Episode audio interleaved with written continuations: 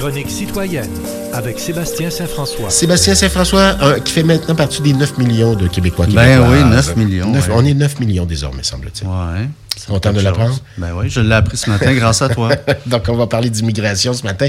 Vous l'avez deviné, 800 nouveaux Québécois chaque jour. Oui, puis euh, bon, le- la semaine passée, M. Legault a écrit une lettre à M. Trudeau pour dire qu'on atteignait un point de rupture. Bernard Derinville, Oui. d'ailleurs, en a fait mention hier dans, en, en- en marge du caucus de la CAQ. Donc, euh, et même maintenant, le ministre de l'Immigration, ministre fédéral Miller, donc, euh, qui dit oui, en effet, un tour de vis s'impose. Donc, même les libéraux à Ottawa commencent à se rendre compte que la situation ne tient pas.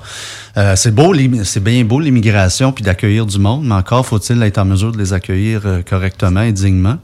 Euh, alors qu'on sait qu'on est en crise de logement, on est en crise de toutes sortes d'affaires, et euh, des gens débarquent ici. Pas puis- un troupeau qu'on entrepose. Là. ben non, c'est ça. Puis on- tu sais, des gens qui arrivent ici, puis on n'est même pas en mesure de les loger.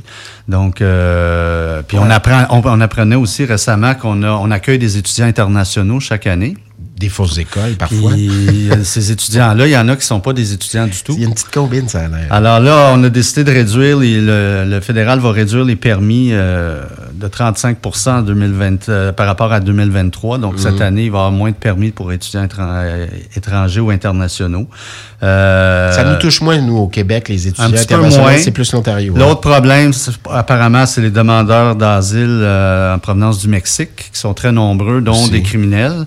Et on se rappellera, sous le gouvernement Harper, on avait mis en place un visa euh, pour les Mexicains euh, que Trudeau a rapidement éliminé quand il est arrivé au pouvoir. Pour faire Donc, alliance contre M. Trump. Il y avait Voilà. des circonstances quand Ouais, même. il y avait des circonstances, mais Oui. ça a créé un autre problème. Fait que, en, en tout cas, au moins, là, il y a une prise de conscience euh, à Ottawa que oui, en effet, parce que Trudeau, pendant longtemps, il a nié que ça- il y avait un problème. Il disait non, non, faut accueillir, faut, on est le Canada, on accueille tout le monde, puis euh, on va s'organiser.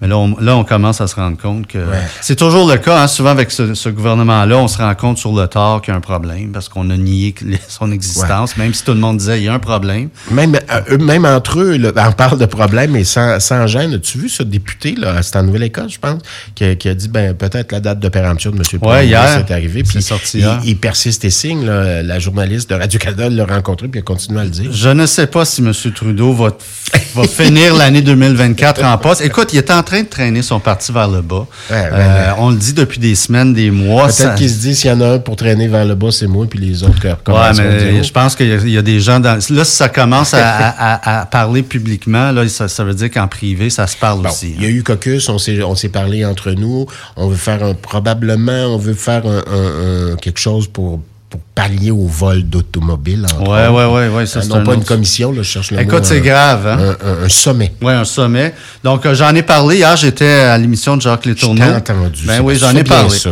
Écoute, moi, ça me fait penser un peu à l'histoire des épiceries. Là. On se rappelle François-Philippe Champagne qui est sorti l'année passée. Oui. On, va, on va mettre les épiciers au pas. Ça n'a pas donné grand-chose. Là, on se rend compte qu'il y a un problème. Il serait, il serait temps qu'on se rende compte qu'il y a un problème. Moi, j'ai appris dans les médias, puis je ne savais pas, qu'il y a des gens qui se font pointer une arme, sont au volant de leur Oui. véhicule, ils se font pointer une arme, débarquent, on prend ton auto. Mitch Marner, joueur de C'est grave, là. C'est grave. Oui. Et c'est un problème qui nous coûte collectivement une fortune parce que les primes d'assurance, on le sait, n'arrêtent pas d'augmenter. Pas juste pour ceux qui se font voler.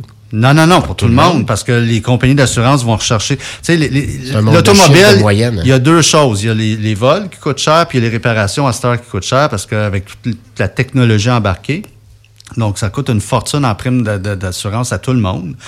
Euh, Est-ce que le gouvernement fédéral va être capable de faire quelque chose? J'ai des doutes. Euh, mais c'est clair qu'il faut faire quelque chose. Même la police, pendant une, à une certaine, pendant une certaine époque, tu sais, disait, bon, ben, réclamez à votre compagnie d'assurance, on peut rien faire. Tu sais, c'est comme, bon, tout le monde jette la serviette, puis euh, réclamez à votre assurance.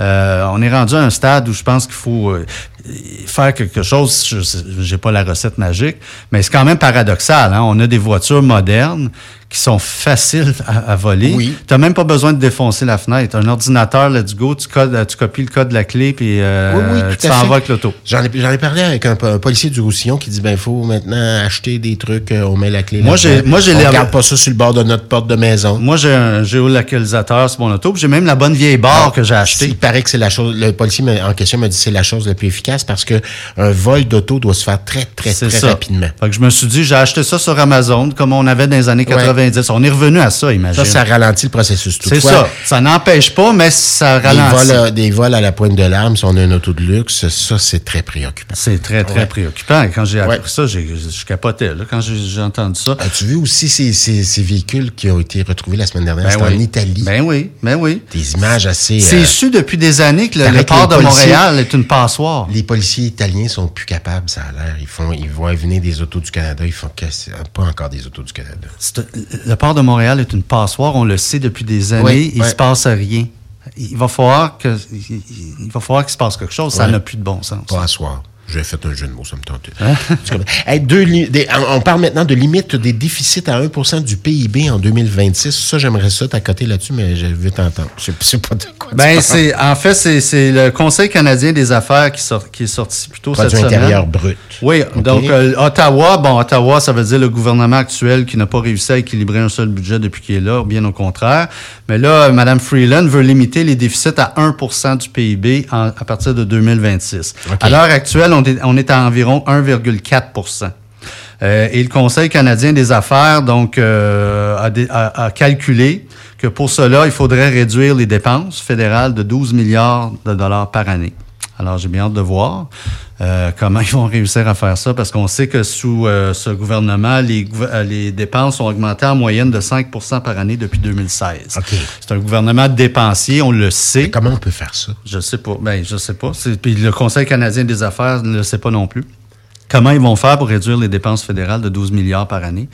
Le, carrément, c'est énorme. Il n'y croit pas. Il n'y croit pas. Mais c'est sûr qu'il va falloir faire quelque chose. Puis c'est sûr qu'on revient à Trudeau, puis on revient à Poiliev. Poiliev, il fait ses choux gras avec ça. Il dit ça n'a pas d'allure, puis il répète le même message, le même message. Trudeau, il n'est pas capable de, de, gérer les finances, il n'est pas capable de s'y, pas regarder ce qui arrive sur Trudeau. C'est jamais arrivé avant. Fait que Poiliev, pendant ce temps-là, fait du capital politique.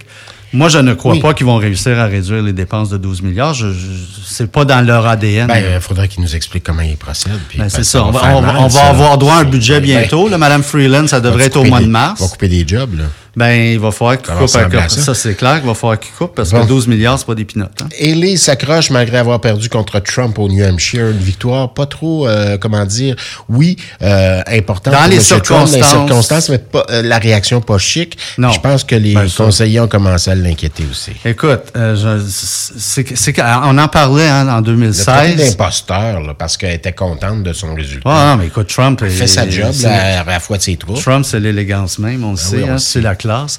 Mais c'est quand même quelque chose. On, est, on, est, on est le 25 janvier. Et on peut dire à toute fin pratique que la course est terminée.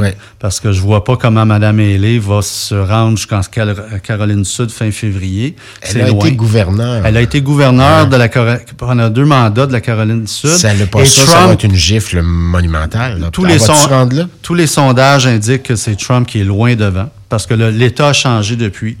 Euh, j'écoutais un commentateur à Fox News l'autre soir qui disait le problème qu'on a, c'est que Trump est très fort au sein du parti, mais il est faible à l'extérieur du parti. Alors, cette année, on va avoir, tout, indique qu'on va avoir un, rematch entre Biden et Trump, et ça va vraiment se jouer sur les indépendants. Mettons Trump, il faut qu'il aille chercher des indépendants. Là, mettons qu'il est couronné, c'est ce qui va arriver. Ah, c'est ce qui va arriver. Que Mme Haley quitte rapidement. Elle va devoir quitter. Euh, mais qu'elle quitte avant la Caroline du Sud. Mm c'est pas très bon pour M. Trump, ça. À l'extérieur, l'image que ça donne, c'est que... Bulldozer. Écoute, j'ai hâte de voir comment les choses vont... Se... Parce qu'oublions pas qu'il fait face à des... Il y a des procès qui 91 91 chefs d'accusation. Euh, ça va se dérouler pendant la, période électorale. L'élection est à toute fin pratique déjà enclenchée. Biden euh, est sorti après le, New Hampshire dire bon ben c'est Trump, euh, votre choix c'est entre moi et Trump. Donc la campagne est à toute fin pratique déjà enclenchée. Ça va vraiment se jouer sur le vote indépendant, je crois, parce que et ce qui est, ce qui est un peu quand même préoccupant, c'est qu'au New Hampshire, c'est, les primaires, c'est particulier dans le sens où il y a beaucoup d'indépendants. En fait, les indépendants sont plus nombreux que les électeurs inscrits au Parti républicain. Et c'est ce que M. Trump a pas aimé. Mais il a été chercher quand même 54% du vote. Mais les indépendants, euh, deux indépendants sur trois ont voté pour Mme Haley. Oui, mais là, Et ça, il a pas aimé ben ça. non, c'est sûr qu'il y a, parce qu'il y a besoin, Ouais. il y a besoin des indépendants. Et euh, contrairement à d'autres discours qu'il a donnés récemment, qui étaient quand même un petit peu rassembleurs pour Trump, euh, mardi soir, c'était épouvantable ce qu'il disait. Là. C'est- il il s'attaquait à la robe de Mme Haley. Ah oui, Imagine, oui. là, t'as rien à dire. Puis là, c'était de voir les gens en arrière de lui, dont Tim Scott, le, le gouverneur de, pas le gouverneur, mais euh, sénateur de la Caroline Oui, Sud. qui était, qui était dans qui était là. départ puis qui l'a Ben oui, puis là qu'il l'appuie parce que lui sûrement qu'il se- il se magasine une job. Là, Ben ça, c'était Mais tu sais, c'est épouvantable quand tu regardes le spectacle. Quel triste spectacle. Et dire que euh, encore en- cette année, c'est ce que les électeurs américains vont Oui. avoir comme choix. Oui, c'est- le jour de la marmotte. Euh, des deux marmottes, pourrait-on dire. Ouais. Merci. euh, Bonne semaine. Bonne semaine, sois prudent au retour. Oui. toi.